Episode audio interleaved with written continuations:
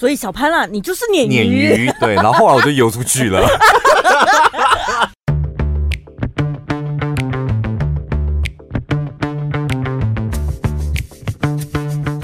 大家好，我是小潘，我是宝拉。好，这个礼拜特别忙碌，然后。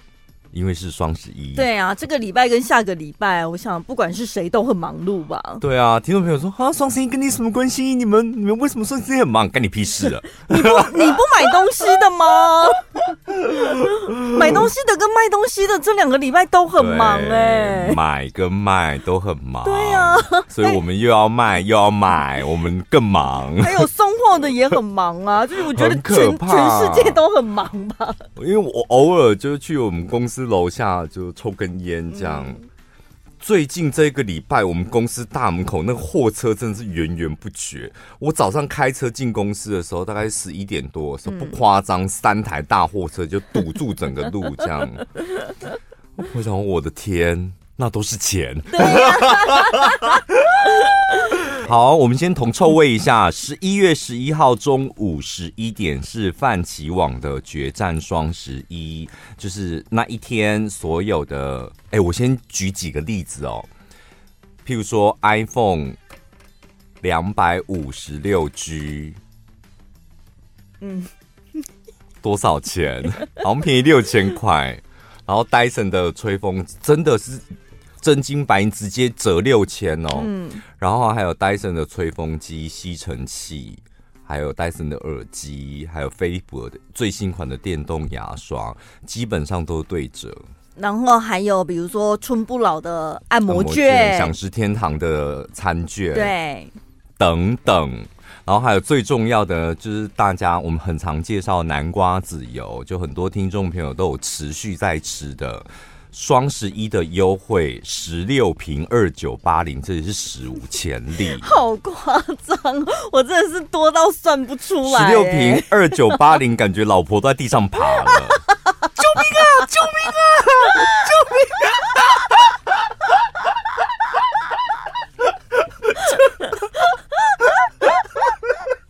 那一直来，一直来啦！你都没跳吗？我觉得双十一，然后。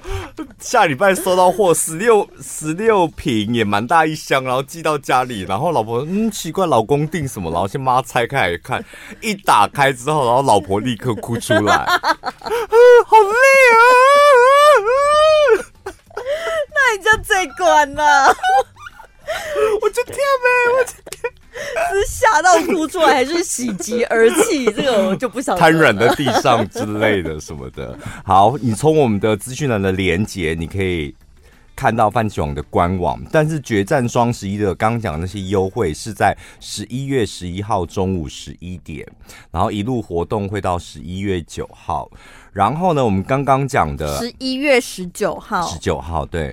然后我们刚刚讲的南瓜籽油，你现在从链接里面点进去，也可以直接买到老婆在地上爬的组合。南瓜籽油，二九八零十六瓶。好，我们今天呢要来跟大家讲的，就是我们上礼拜讲的那个挖化现象。没想到就是广受好评哎、欸，对，听众朋友说很好听哎、欸，一听再听什么的。我本来还有点。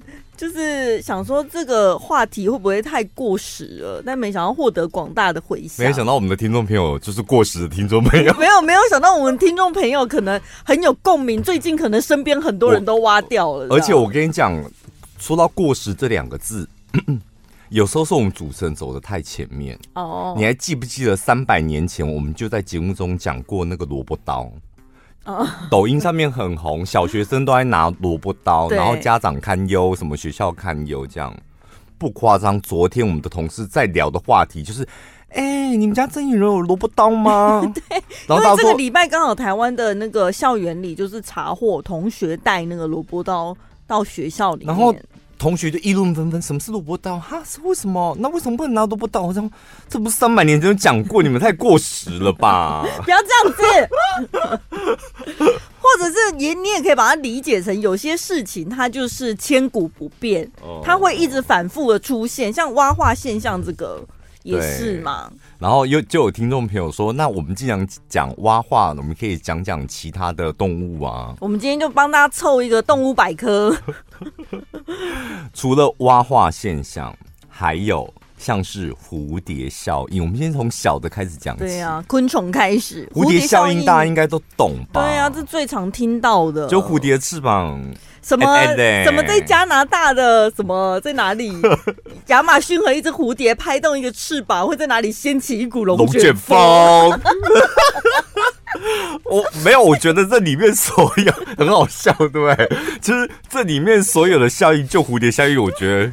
最无聊，就好小，对呀，你这就好小哎！而且就算是蝴蝶哎哎的，然后龙卷风，它也是在什么大陆加拿大哎哎的，然后在大陆非洲行起龙卷风，然后关我什么事？就是很远的地方，但是我觉得他想要告诉大家的是，有一些微不足道的事情会产生连带作用，慢慢的被放大，然后带来巨大的改变。但我说真的，我们在日常生活，我不会明显的感受到蝴蝶效应。对，因为那蝴蝶真的是微小到真的你记不住它。呃，没有，而且重点是。大事情已经让我们晕头转向，对，工作、理财、人际交往，叭叭叭，微博什么的。假设你现在已经五十六岁，去关那个什么蝴蝶，什么哎哎哎，五十，假设你现在五十六岁了，单身未娶，为什么蹦出五十六这个 数字？就随便不超取一个五十六岁，然后单身未娶，嗯，存款只有三十万，嗯，那你会去回想？啊，就是因为我学生时期没有去修老师的什么气管课或者什么财经课，导致我现在存款只有三十万。什么？哦、你会回想到那个时候吗？谁知道？而且，如果你你已经是这个状况，你现在更应该的是寻求什么心灵上的满足，或是存更多的钱，或者是你应该改变你的现况，而不是去回想过去是因为哪一个选择导致你现在发生这样的事吧？而且，就算你当初修了那个老师的课，也不见得你现在会赚比较多钱。而且，你没有时间去找蝴蝶喽，真的没有时间。所以，这个蝴蝶效应是我们公认最不老用的效应。对，好，再来就是小一点的，我看一下哦，小一点的应该就是好，应该是青蛙效应。其实，嗯、呃，跟蛙化不一样、哦，不一样，不一样。他是说，如果把一只青蛙放到热水里面。热水嘛，它就会迅速跳出去。但是如果你把它放在冷水里面，再慢慢的加热，慢慢的加热，加热到这个水温它已经无法忍受的时候，哇，它已经 跳不出去，跳不出去，就是我们常讲的温水煮青蛙。这其实是在心理学里面常会用到的一个效应。常常运用在哪里的舒适圈？嗯，因为你在这个地方有点难受。但是也还好，是不是我想太多啊？可是上班的钱不是很多，但有点难受。但是好像是我太会花，然后什么工作环境气氛很差，老板很没出息。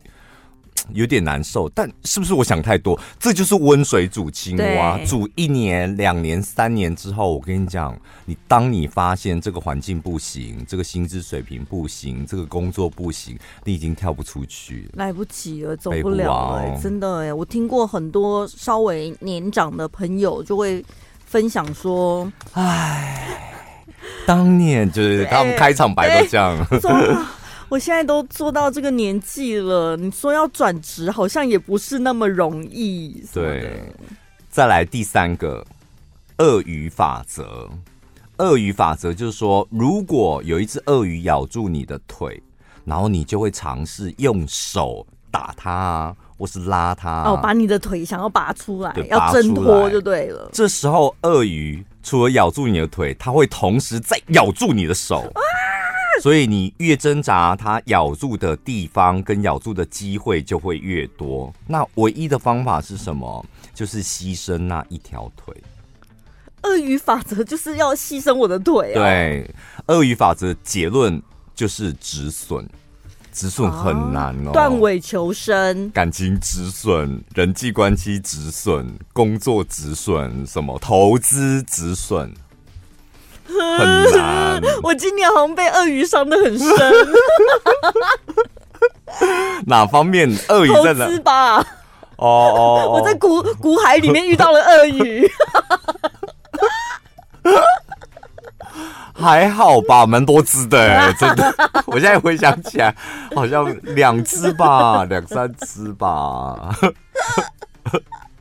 而且我最听，就是最听不进去别人的劝，就是说怎么办？我我现在已经就是。我到底是要那个叫什么亏二十趴了？对，认赔出场，认赔呢？还是搞不好它有可能反弹？我趁现在已经跌下来之后，我再加码买进摊提那个成本什么？你是听我讲过很多次？我每次听你讲说，那我就再摊呐，对，是不是？我就再摊嘛，反正明年会回来，是不是？明年有机会，那我就再摊啦。就是鳄鱼，我的手也给你，我头也给你，我什么都给你。所以摊平跟凹单不一样，对不对？凹单是什么？凹凹单啊，我在凹啊。就我在撑撑看吗？还是没有我在凹？因为他会，他会，他有可能会回来啊。但是你没有把握，或是你没有充足的功课。应该说你没有充足的把握，你还是抱着那种赌一把就凹单。赌博是我们常凹单吧？嗯。然后你买股，你你的股票你应该也算是凹单，不算是摊平。我觉得摊平的人他是知道自己在做什么哦。这是公司 EPS 很好，然后他现在只是大盘不好，只是包人们乱讲话，所以你知道，只是打飞弹什么的，影响到他的股价。那它本质很好，公司还是很赚钱。那股价跌下来，我当然要摊平啊。嗯，它摊平的意义意思应该在这里。但凹单可能只想赌它回来的时候少赔一点。对，或者哎、欸，搞不好会回来，我凹多一点，搞不好会赚。所以我就是在赌博，赌博。玩股票的人，我个人觉得都是在赌博。不要给自己冠冕堂皇，我们都是在赌博，赌的好一点，赌的差一点，就这样而已。哎、欸，所以鳄鱼法则的确是。很常用在股市，哎，就是如果你发现你的交易已经背离市场的方向，你应该立刻止损。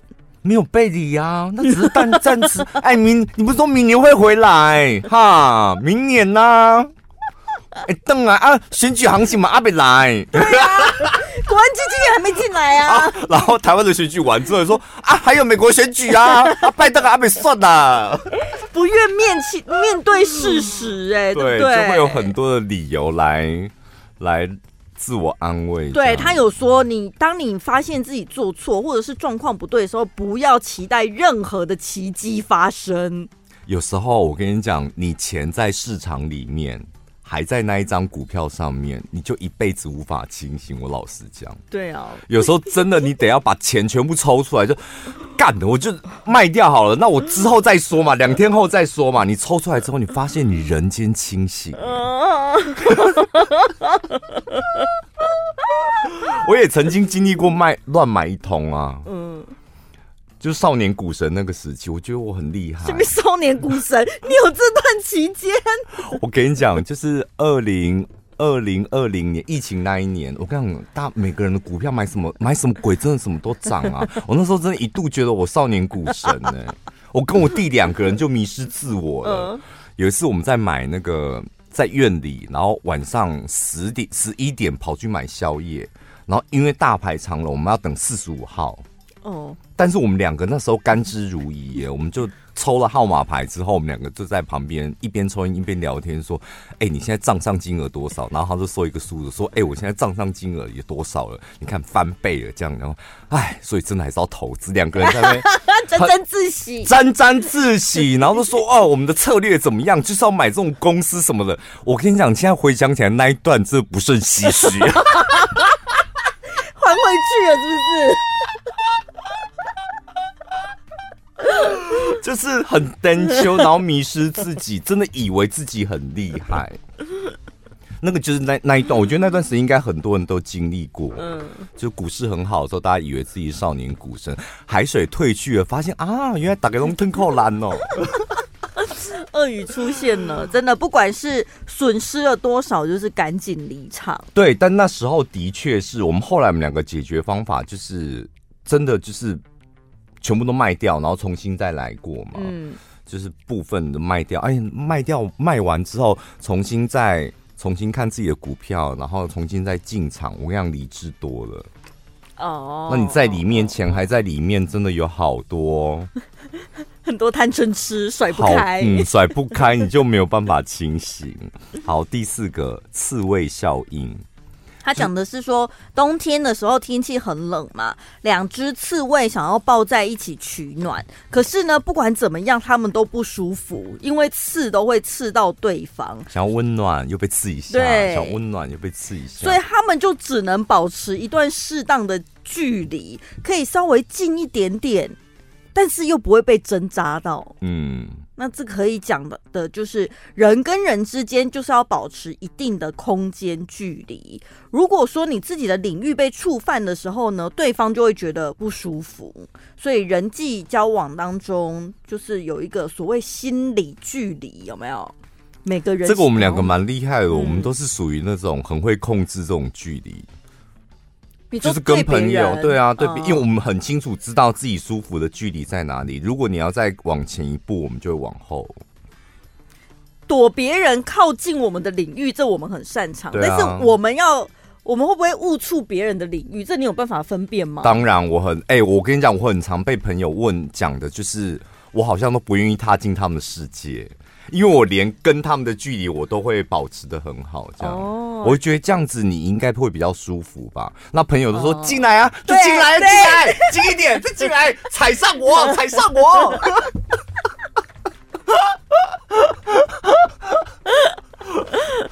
大家都希望亲蒙打吼，但是我我有尝试过，但真的有点战战兢兢的，脚软子。对，对啦，人跟人之间。我觉得还是要稍微保持一点，而且亲人也是哦，就是其实距离可以带来美感。我跟你讲，这种东西就是你自己舒服说了算。嗯，对。你觉得跟家人、跟朋友，你觉得什么样的距离、时间你是觉得舒服的？但你就这样做，但你你也要清楚的表达，跟他们讲。这样我比较舒服。讲一次，他们还觉得哦，你没把我当朋友。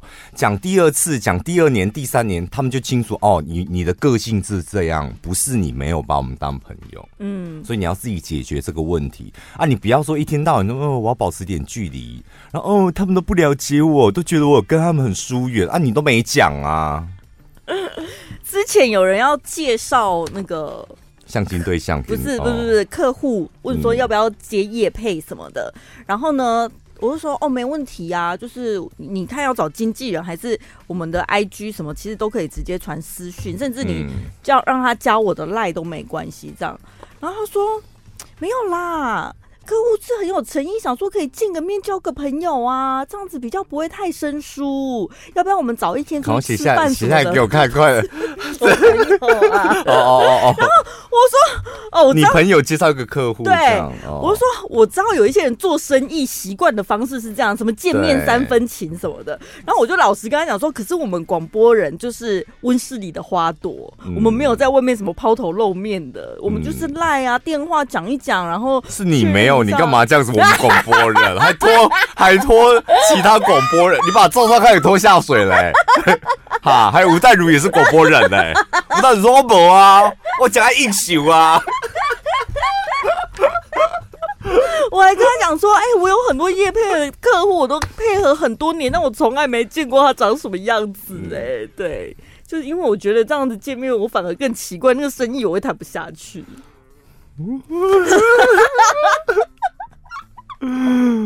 我觉得你还是不要自己接洽。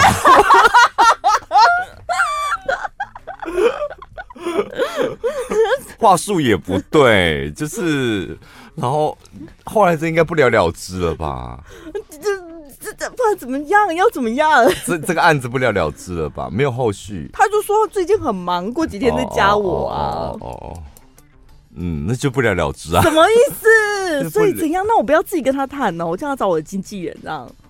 一来就是有，通常有几种情形。一来，他可能不是真正想要找你工作上的合作，他是对你这个人有兴趣，想要看你，然后跟你聊一下，看未来有没有机会再合作。这种就是先聊聊看，但机会可能还不确定哦。对，那二来就是他真的有一个产品，但是他习惯这种交际的时候啊。嗯、但听你这么一讲，什么老广播人都抬出来了，他讲啊，这那叫啰嗦哈，为什么吴淡如喝啊？吴淡如可以在饮酒。逮就可以保了，不就乐色了吧？对呀、啊，怎么办？我真的好为难哦。可是我想说，我如果答应那个饭局，我去了，我一定是浑身不对劲。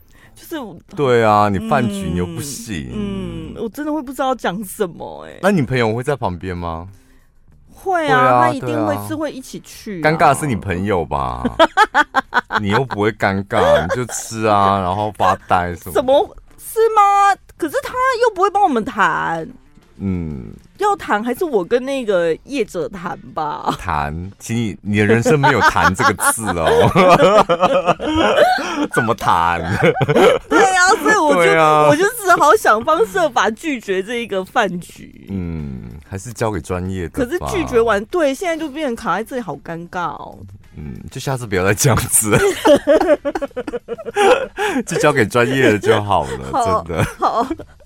好，第五个，第五个我，我我们有一集的节目在讲那个清境农场上面的绵羊，就是在讲这个羊群效应。羊群呢是一个很散乱的组织，但是呢，他们只要有领头羊，所以我们常常领头羊，没有讲领头鸡嘛。我 只是结婚的时候会有什么草头鸡哦，对，K G 抓头鸡什么的，但没有领头鸡嘛。领头羊呢，只要有一只羊，它。抢了风头，想要带领大家，其他的羊想都不会想，就会一哄而上，然后也不知道要往前，为什么要往前？为什么要往左？为什么要往后？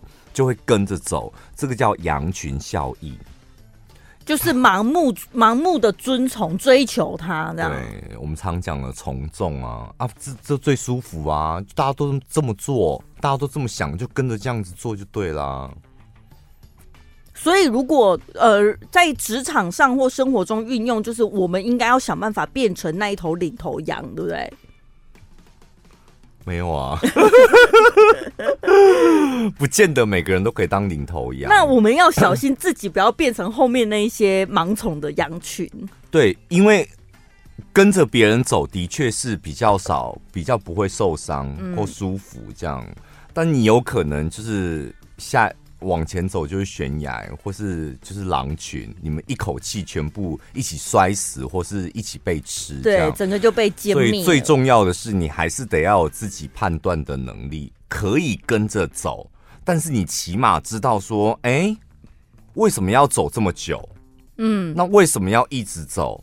要走去哪？就你起码反问自己，遇到状况的时候，你还可以保护自己一下。对。就看到前面的羊在尖叫了，一直往下掉，叽叽叫啊！你还傻乎乎的跟着往前走，就是该停下来你就该停下来，然后赶快转弯。然后我个人的建议是，既然都要盲从，那就不要追快，不要去当那个，慢慢不要当那个 A 段班的，你知道吗？C 位后面的 A 段班，这时候我们如果要盲从，我们宁可慢一点。晚一点，当不了领头羊，想要当个二把手啊！二把手死最快了，我跟你讲，真的，这股票上面也是这样子哦。哦，大家都买 AI，快快！就第一批的搞不好死最快，有时候慢一点，你的受伤真的会少一点。第六个鲶鱼效应，最早跟我讲鲶鱼效应的，真的是我们的老板啊，好专业哦。嗯。他说呢，沙丁鱼生性懒惰，然后呢不喜欢运动，然后所以他回到他们是会可能被被捕呃，然后被捕了哦。回到码头的时候呢，这些沙丁鱼就会死掉。但是后来呢，他们发现如果在沙丁鱼群里面丢一条鲶鱼下去。这个鲶鱼它的生性是在陌生环境会一直尿尿整尿尿整这样那种。然后呢，沙丁鱼会看，因为看到这条鲶鱼的行为，他们整个整群呢也开始紧张。所以呢，就是在群体里面需要有一个鲶鱼型的任务或是一个人来活化这整个团体，嗯，闹啊，或者带动啊，吵啊什么的，斗啊什么的。所以老板是怎样把你当鲶鱼哦？把小潘，我希望你可以成为全国广播鲶鱼，把你放进来，冻死他们。对，我们这广播环境太舒适了。哦，好像有有一次，我是我好像跟他聊天，我说我真的好像要要改改我这种个性，就是对于什么话题我都都想参与。嗯，就大家开会的时候，比如讲一个跟我工作没有相关的话题，然后我说有时候你你我我就指我们老板，我说有时候你都会假问我啊，说小潘，那你的感觉是什么？然后我就会觉得，哎、欸。给我机会，那我我我也想讲一下我的感觉啊，但是我那种很真实的分享我的感觉，常常会伤到其他人。哦，他有时候只是说，因为你有参与会议，然后就是例行性的询问询问啊，一般被点到名的人应该也会说，哦，没没没问题，这样子对不对？也不会不也不会真的发表意见。不是，我那时候问他的问题是，你点我，然后我都会。自然而然的，就是分享真实的感受，但会伤到其他人。嗯，然后我说，你是故意的吗？嗯，然后呢？然后说对啊，有时候就是这样子啊。一个会议不要变成一言堂，或是有时候大家会很害怕什么得罪谁，或让老板没有台阶下，或是得罪了谁，所以我们会选择不讲话。那那种会议就浪费时间啦。所以他就是明知道你的个性就是会真实的讲，对，他知道我的个性是反应快，然后对事情很快有感觉的。那不见得对或错，但一讲可能有些人觉得啊，我好笨呢。你这样讲是我很笨吗？啊，你这样讲也不见得对吧？啊，你的角度就会有点冲突。他说那种冲突对大家才是好的。所以小潘啊，你就是鲶鱼。鲶鱼对，然后后来我就游出去了。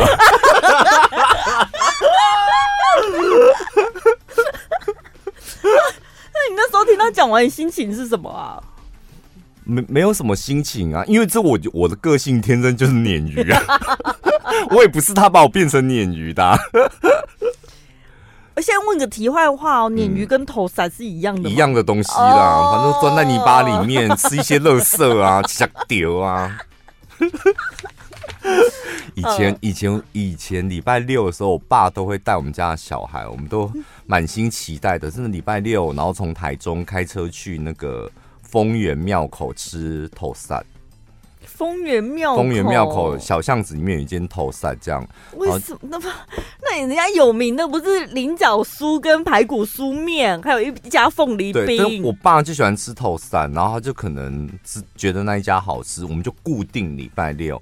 然后去吃，然后去吃还有一个行程，就是他那一间餐厅里面，你会可以在那个一个像浴缸的东西，很大的浴池那种东西，看到里面就是很多条头伞，然后我们就会看，就说哇，这个头伞真的很新鲜，在干净的水里面这样，然后每次吃都很开心，因为我们很喜欢吃。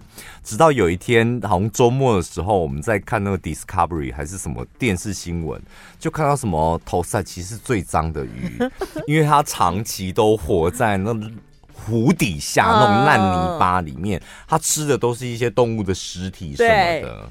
然后有一些不孝厂商把死鸡、死猪、死狗都往池塘里面丢，养虾场里面丢，然后丢完之后那些尸体都在土底下，然后都头塞把它吃走了。看完之后，跟我妹两个人这边哦丢。从那之后，我们再也不敢吃头伞了。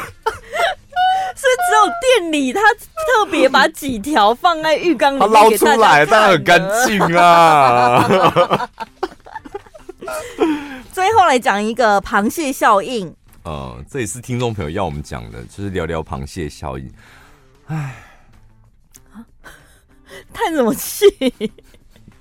如果你用一个没有盖子的藤篮装一只螃蟹，它很快就会爬出来了。嗯可是，如果你用一模一样没有盖子的藤篮，可是你是丢了好几只螃蟹进去，连一只都爬不出来，怎么会这样子呢？那个就是这个就是螃蟹效应啊，因为你要往上爬，那我也往上爬，所以一只篮子，我没有阻碍嘛，我就是螃蟹八条腿就抓了那个竹篓就爬出来了。很多只螃蟹就是你踩我，我踩你，踩我，我踩你。对，而且他看到有人踩在他头上，就用钳子把他拉下来，扯他后腿，这样。对，嗯。所以职场当中遇到老是你的团队里面公司的同事，大家不是有一个统一的目标，齐心齐力的往前进，而是互相在扯对方的后腿，这就叫螃蟹效应。啊、所以你发现一个公司里面就是真的哎、欸，六畜生旺，有羊啊，有没有很盲从的？真的有一些人，就一群一群，哦、他们部门的人可能就是比较盲从的人，就是人家讲什么就往哪里去。还有像你这种鲶鱼，对，像鲶鱼型的，然后还有那种螃蟹型的，就会斗来斗去的，有没有？嗯、你看你往上爬，那我也要我也要往上爬，各自往上爬都还好，但是有一种往上爬是互相拉扯的，那种就是螃蟹效应，最后大家同归于尽，困在那个那个篮子里面。然后还有一些老的，有没有老的自己在温水煮青蛙，正在被煮熟也不知道，对，都忘记青蛙了，还这么呵呵笑，呱呱呱呱呱呱，是不是最近看到很多很多青蛙，老青蛙，对不对？真的啊！哎呦，好丰富哦，整个办公室，一个办公室里面，我跟你讲，当你很生气的时候，你就看着它，哦，螃蟹啦，然后很生气看着它啊，青蛙一只啊，老青蛙。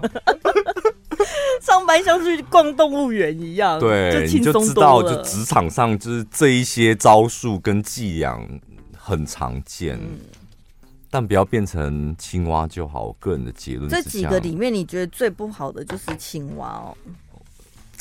因为因为其他好，因为我跟你讲，其他都很容易发现。你说螃蟹效应，你在跟别人斗的时候，你会不知道吗？我为什么跟别人斗？我是嫉妒别人嘛，或者是别人嫉妒我？你知道你为什么跟别人斗？所以你有时候你知道你那种坏情绪来，你还可以把它关掉，或是逃避，或是解决。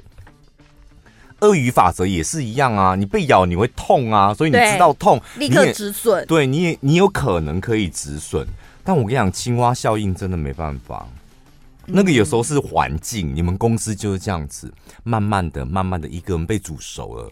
然后你说哦，他离职了，哦，他退休了，哦，他被赶走了，哦，他被打入冷宫了，都是那个他。然后殊不知下一个就是你。对，反而你一直待在这里的是最危险的。对啊，我说温温水煮青蛙，那真的很少人可以发现，除非你像我们一样，我们是鲶鱼哦。啊！可是我们都什么讲赛叫尸体哦，讲拉斯米亚，承担那一些才有办法变成鲶鱼。没有，我觉得有一些人可能也是，他现在会会不会觉得有点困惑？就是我真的在这间公司待的不错，嗯啊，我但我也真的待了很久，我要怎么确定我到底是不是青蛙？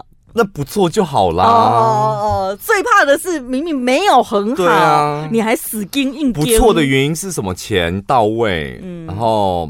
心舒服，心情什么都到位，你才会觉得不错。工作可以有发展，有所发挥，你可以 handle 什么的，对，那就没问题。你要待一辈子也可以。温水煮青蛙的不是公司，可能是你自己的理财，或是你的户头正在温水煮青蛙。你自以为说不会啊，我有存钱啊，通膨就是种温水煮青蛙。哦，对耶，慢慢的通，然后大家哦，弄几开不高，就是通膨就是种。对。嗯哦，这样聊完之后觉得很丧，好有感触。因为我今天打开我的户头都有点吓到，有说 啊，怎么变这么少？我要赶快看一下那个什么明存款明细，就到底钱去哪里？怎么变成这样？可能是就是温水煮青蛙，快被煮熟了。下礼拜见，拜拜。